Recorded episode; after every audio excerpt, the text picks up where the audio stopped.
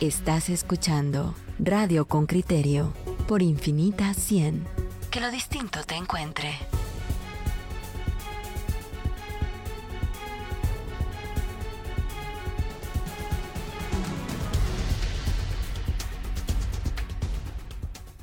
Vamos a hablar de, lo opuesto a área rural. Vamos a hablar exactamente de, de urbanismo, desarrollo urbano y en términos concretos una manifestación de ese tipo de desarrollo que es el mercado inmobiliario en el país. ¿Cuánto se está viendo afectado a partir del coronavirus? Y luego, ¿cuántos eh, problemas que traía se magnifican o se acentúan ahora con la crisis del coronavirus? Escuchemos la nota de Henry Bean y vamos a hablar con un experto. El informe de Henry Bean, reportero con criterio. Guatemala aún no afronta la fase más crítica de la pandemia del coronavirus, pero sus efectos ya impactaron severamente a todos los segmentos económicos. El inmobiliario y de la construcción no están exentos. Esto incluye desarrolladores, arrendatarios e inquilinos. A diferente escala, a todos les afectó el estornudo. Lorena Afre es fotógrafa profesional y se dedica al turismo en el país, una industria que sufrió su peor caída en la historia reciente. Ella alquila un apartamento en la zona 14. Su renta mensual no baja de los 700 dólares y en este momento no percibe ingresos. Sus arrendatarios la apoyaron con diferir las facturas. Tampoco hemos negociado una renta más baja, que es lo que hubiera esperado, pero por lo menos no me van a sacar y me tienen en stand-by, ¿verdad? el pago del alquiler y eso ya es una gran ayuda. Sí, me dijo que cuando pudiera. Ellos son bien lindos, fíjate, es una bendición como como dueños de apartamentos. ¿Cuánto tiempo podrán echarle la mano? Esa es su principal interrogante. Es incierto cuánto tiempo durará la crisis. Mientras tanto, prepara un plan B. Sí, sí, sí, yo tengo planes, te soy sincera, que si no junto por lo menos la mitad de la renta de abril, eh, en mayo ya empiezo a empacar y todo, ¿verdad? Otra opción que he pensado es rentar. Tengo dos habitaciones con baños y todo, yo vivo sola. Entonces rentarle a alguien más porque así como yo debe haber alguien más. La administradora de un edificio de apartamentos en la zona 14, quien prefirió no identificarse, cuenta que tienen 114 apartamentos y que en el último mes se ha desocupado el 3% de las viviendas. En la mayoría ha sido porque ya no pueden seguir pagando la renta debido a que ellos viven de sus negocios, entonces los ingresos son eh, menores a los que solían percibir, entonces lo que hacen es que se regresan con sus familias o buscan en otras eh, colonias, algo que en zona 14 pues eh, el nivel es un poquito más alto, ¿verdad? Entonces se retiran a otras zonas en las cuales los arrendamientos son más, más bajos, ¿verdad? Allí el pago de la renta puede costar 900 dólares. ¿La mora también ha alcanzado a la administración? Sí, eh, de hecho, justo ayer tuve eh, un balance y efectivamente de 10 personas que solían pagar tarde, ahora llevo un 20% que aún no ha cancelado su cuota de mantenimiento. La planificación, el diseño y la comercialización de nuevos desarrollos inmobiliarios también entran en recesión. Víctor Cabrera, gerente general de Intepro, proyectos de casas y apartamentos en Guatemala, dice que la crisis modifica las condiciones del mercado y solo queda adaptarse para no sucumbir. La compañía que dirige cuenta con 272 apartamentos disponibles. Creemos que sí va a sufrir ahorita una, una reducción en su ritmo de, de ventas eh, y va a depender muchísimo del, del comportamiento económico que tengamos. Sin embargo, eh, y, dependemos todavía de muchas variables, qué vaya a ocurrir con Estados Unidos, qué vaya a ocurrir con las remesas. Eh, no obstante, la mayor preocupación radica en otro segmento, oficinas y bodegas. De otro de ofibodegas, pues ahí sí vemos un tema que que va más orientado a inversionistas, ahí sí la perspectiva es diferente, ¿verdad, En, en el caso de, de, de, este otro tipo de bienes inmuebles, eh, pues lo que, lo que nos hemos encontrado es pues sí, cierto temor, cierta inquietud de los inversionistas a futuro. De repente en algunos el temor es un poco mayor que la intención de invertir en este momento y han preferido postergar un poco su decisión y preservar liquidez.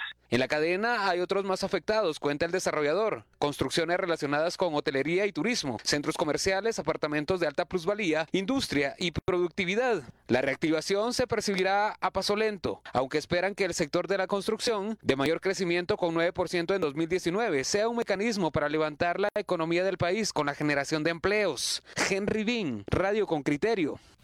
Muy bien, ya nos presentó un, un, marco general, Henry, para que arranquemos esta discusión. Se encuentra con nosotros por la vía telefónica, le damos la bienvenida. Humberto Olavarría, él es socio director de inspecciones eh, globales. Humberto, ¿estoy diciendo bien tu, tu apellido? Sí, está, está, perfecto, no hay problema. Bien, bienvenido, Humberto. Arranquemos esta, esta plática. Pues, eh, explícale a nuestros oyentes, ¿te dedicas al mercado inmobiliario? ¿Lo, lo, sí. ¿Lo analizas constantemente? Sí, nosotros somos una empresa consultora del mercado inmobiliario.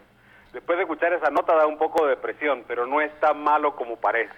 A ver, ¿y cómo estaba antes de que arrancara la crisis del coronavirus? Ponernos primero ese marco y luego entremos a platicar bueno, sobre... Les le voy a poner un poquito la, la, la, perspectiva económica, si quieren. La economía estaba sólida y los gobiernos están inyectando dinero a la economía. Los bancos estaban líquidos y siguen prestando.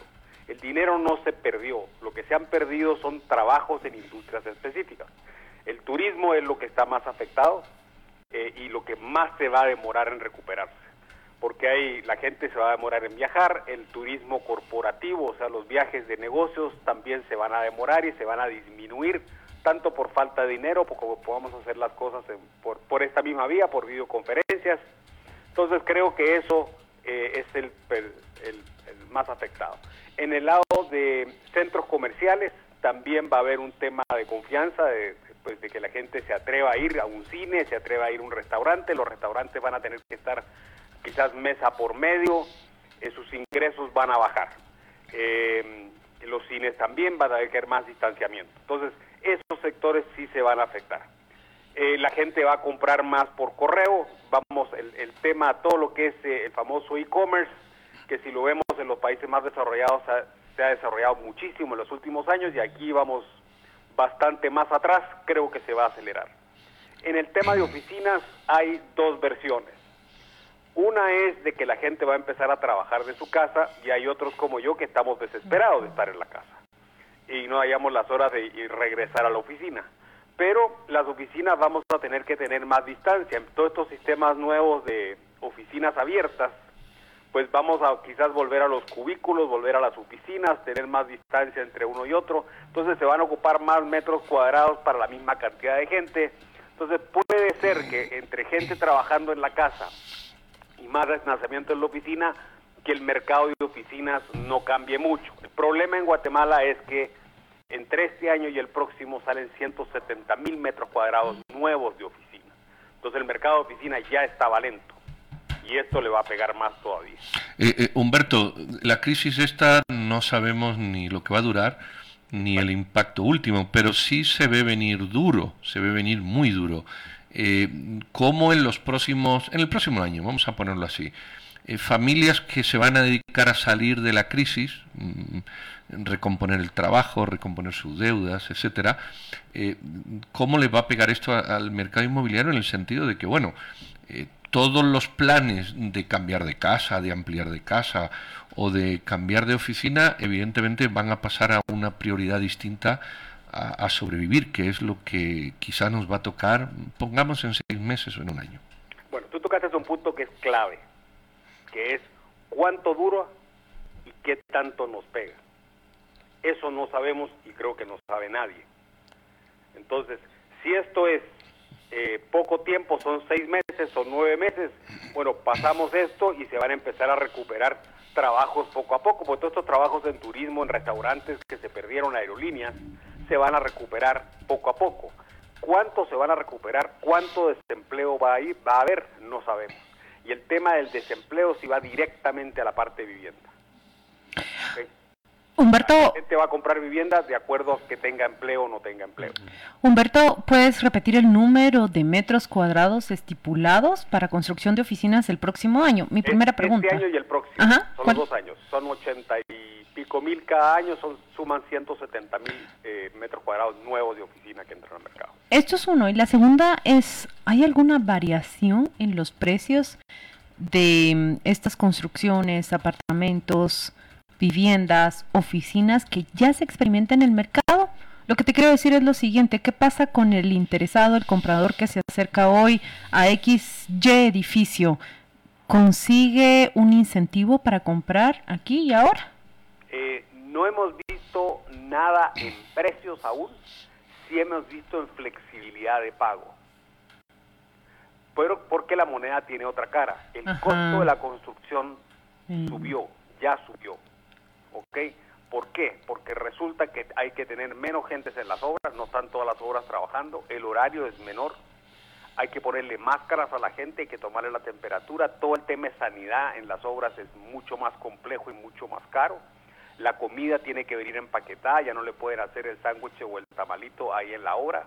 O sea, todo el tema sanitario, eso va a encarecer Encarece la operación. La operación va a ser mucho más caro y mucho más tardado. Entonces, en vez de demorarse 18 meses en un edificio, se van a demorar 20 o 24. Y hay ciertos costos fijos que hay que paliar. Entonces, ¿cuánto eso, cuánto el desarrollador va a poder bajar los precios? No sé. Mm. Pero por el otro lado, el, el consumidor final no necesariamente tiene menos cantidad de dinero que perdió su trabajo. Co- ¿Cómo, ¿Cómo se amortigua, Humberto, en una constructora? Imagínate que yo soy una empresa que estoy construyendo pues mm, 100.000 de ese millón de metros cuadrados y, evidentemente en mis costos que ya son caros por razones que sobreexplicarla, tengo que amortiguar ahora la paralización de una obra eh, por X meses de pandemia más la dilación del tiempo de venta por razones que hemos dicho. Eh, ¿Esto qué tanto puede eh, incidir en el precio final o en los beneficios de- del inversionista? Mira, yo lo que creo es que los precios finales no sé si varían tanto, como les dije, va a, va a variar la flexibilidad. Lo que va a pasar es que mucha gente va a buscar socios nuevos y, y meter más socios y si yo antes era dueño del 60% del proyecto, voy a parar siendo dueño del 30% del proyecto, pero la idea es que el proyecto salga. Sí, pero eso pierdo dinero, eso eh, me cuesta 30%. Voy a, voy a ganar menos, o sea, esto, Exacto. aquí todo- todos vamos a salir, afect- todo el mundo sale afectado, o sea, aquí no hay ningún, pues, ganadores hay muy pocos en ese tipo de cosas. pues. Humberto, nos has hablado del mercado de, de- de vivienda, nos has dicho claramente, ese mercado solo puede estar bien en la medida en que haya más personas con ingresos asegurados y puesto que la crisis lo que está causando es que haya mucha incertidumbre en los ingresos, es previsible entonces que ese mercado se vea afectado. Nos has dicho también que, que el espacio de oficinas que ya estaba bastante competido o lento, decís vos, em, se va a ver mm, todavía más complicado por el hecho de que se suma una gran oferta este año y el año entrante. Eso puede hacer, digamos, que sea que haya que competir mucho más para vender un espacio de oficina. Por el otro lado, nos has dicho también que los centros comerciales van a tener dificultades en el corto y mediano plazo. Pero ¿qué nos decís sobre las bodegas? ¿Las bodegas las ves que, que se vayan a complicar? Hay parte de las bodegas que, les va a ir bien y hay partes que no les va a ir tan bien y va a haber una redistribución, digámoslo así, de las bodegas. Eh, no hemos visto que todo esto de entrega a domicilio, pues realmente eh, se está agarrando mucho auge, eh, tanto en comida como en farmacia, como en un montón de cosas, porque la gente no va a querer ir a un centro comercial, no va a querer una tienda a comprar. Entonces lo que vamos a tener son bodegas en, en lugares más urbanos, bodegas más chiquitas, ¿ok? No una, un complejo grande de ofibodegas en la Atanasio, sino que vamos a tener centros de distribución pequeños y eso puede ser una alternativa para estos strip malls, estos centros comerciales chiquitos. Esa es una tendencia ubicados- bien asiática. Digamos que, que si yo tengo un sitio, me voy a inventar el lugar, ¿verdad? No sé si el POT lo permite o no, pero, pero en Vista Hermosa o en, o en Ciudad Vieja, zona 10, en lugar de construir un, un centrito comercial, es muy probable que yo quiera construir un complejo de, de, de. Sí, mira, lo, lo que hay ahora, por ejemplo, hay un par de conceptos eh, que ya vienen eh, generándose hace un par de años. Uno son los famosos eh, cloud kitchens, donde lo que tengo es como lo que usan las pizzas, donde el 70% de lo que se hace en la tienda es home delivery. Entonces lo que vas a tener es un conjunto como si, imagínense un food court de un centro comercial, pero lo que va a hacer es ser un food court para entrega a domicilio y eso lo puedes poner en Vista Hermosa. O sea, un parqueo pues. Pues es un parqueo con las motos por atrás, todo el sistema logístico de las motos por atrás y la gente, y hay otro concepto que se llama Buy It Online, Pick Up in Store. Ajá. Ok, yo ordeno de mi casa o mi señora ordena de la casa, pues, o de la oficina. Y paso a una ventanilla a recoger. Eso, eso va, eso viene un auge. Después todo el tema de salud, pues todos nos damos, hemos dado cuenta, pues de que es más importante lo que pensábamos. Entonces todos estos, si me siento mal, pues para ir al doctor me dan tres días para darme cita, o si que voy a ir a la emergencia al hospital, pues realmente si no estoy grave, pues tengo que hacer línea. Existen estos como centros primarios de salud en diferentes centritos comerciales, eso también viene. Eh, te iba a preguntar justamente por eso, los centros comerciales, em, pero quiero hablar primero de tienda de abarrotes. ¿Van a experimentar algún cambio? Los pasillos, por ejemplo, de las tiendas de conveniencia eh, que quedan a tu paso de casa hacia oficina o viceversa, ¿se van a ampliar por el tema de salud específicamente? Eh, sí, y lo que se está usando, y ya existe en muchas tiendas en Estados Unidos, es que yo ordeno, ya sea en línea o, eh, o por teléfono, y me, lo llevan al parqueo. Solo me parqueo y aviso, y digo, mire, yo soy fulanito de tal, y se lo llevan a uno al parqueo. O hay un counter adentro de la tienda y ya están los paquetes listos. Ustedes se fijan en Target en Estados Unidos, eso ya existe desde hace un par de años. Mira, ¿cuánto puede afectarle al- a la compra de vivienda el hecho de que se reduzcan realmente las remesas? Eh, digamos, si hay una reducción, ahorita está proyectada más o menos del 15%, Bueno, pero creo que puede ampliarse. 20. Eh, Diego habla del 20. cu- del 20% más o menos de las remesas en, en este 2020. ¿Vos crees que eso le va a pegar directamente al mercado inmobiliario? Eh, al de la capital, no tanto. Ya, es, Eh, es más construcción en es- área rural. Es más construcción en el área rural. Mucho de la remesa se va a consumo. Cuando digo consumo no es comprar eh, comida, sino que compran moto, compran block, porque hacen ellos mismos. El FHA recién empezó hace un par de años un programa de poder financiar a la gente que, revise, que recibe remesas. Y sí es bien difícil dar un financiamiento a 20 años a alguien que vive de remesas y asegurarle que la, la remesa la van a tener por 20 años. Claro. Entonces, la, la gente que recibe remesas, muy poco porcentaje de, ese, de esa población es bancarizable. Entonces no se vende, lo que le venden son lotes a corto plazo, más que vender casas. Y por eso que el sistema de vivienda en el interior no ha despegado de la forma que debería haber despegado y más ha despegado en el interior. Ustedes se fijan, son los centros comerciales. Hay muchos centros comerciales nuevos en los últimos 4 o 5 años en el interior y centros comerciales muy bonitos. Sí, mira, mira Humberto, y mm, en en general crees que los alquileres vayan a verse reducidos? Y yo, yo sí ya veo personas que están abandonando apartamentos. Aquí mismo en Vistahermosa hay casas que están dejando porque consideran que son demasiado caras de mantener. ¿Qué, qué, qué pensás? ¿Crees que vaya a haber una presión en el mercado hacia la baja por los alquileres? Sí, 100% de acuerdo. Los alquileres van a bajar, los alquileres en Guatemala en sí son bajos. O sea, si hablamos pues en, en idioma de financiero, el famoso cap rate, que es lo que yo le saco de, de alquiler, digamos, ver sobre el precio de lo, que me cuesta el bien, el bien raíz, sí son bajos en Guatemala en general. Tenían bajos ya hace rato. Lo que tiene Guatemala es que ha tenido plusvalía.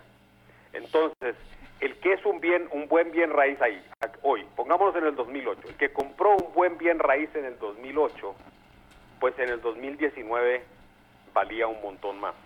Entonces, si lo miramos con ojos de inversionista, ok, voy a recibir una renta muy mala por un par de años, Pero voy a ganar plusvalía. pero voy a ganar plusvalía y va a ser un buen bien raíz. Entonces, como inversión sí es buena. Ya. No, esto no es permanente, pues. Y la vivienda de todo el bien raíz, la vivienda es primera necesidad. Todos necesitamos un lugar donde vivir. Claro. Ya sea comprado, alquilado, prestado, como sea. O sea, esa necesidad siempre va a estar ahí. O sea, puede verse más afectado el mercado de oficinas que el de viviendas. To- todo el resto se va a ver más afectado. Vivienda siempre es el primero que sale. Muy bien, Humberto. Eh, nosotros vamos a pedirte que, en cosa de dos semanas, tres semanas, volvás a repetir esta conversación con nosotros para ver cómo marcha el mercado de bienes raíces. A mí me encantaría, te voy a decir así concretamente, saber cuánto costaba eh, hace tres semanas, un mes, eh, un metro cuadrado de alquiler en, zona 14, zona 10 y, ver cuánto está variando. ¿Tenés en tu cabeza más o menos eso de, costo de alquiler? Lo tengo, lo tengo en la base de datos, si quieren se los, se los puedo, se los puedo mirar, pero sí más o menos eh, los tenemos ahí como según yo son como 5 dólares, 6 dólares, pero no, no estoy seguro. Veamos, veamos si esos precios... Pero yo lo puedo mirar en la base de datos y se lo digo en un par de semanas más con datos duros si esos precios varían. Humberto, muchas gracias por, por acompañarnos. Se trata de Humberto Olavarría, él es socio director de inspecciones globales, ya sabe usted, es un experto en materia de mercado inmobiliario. Vamos a la pausa y regresamos con sus comentarios y sus opiniones.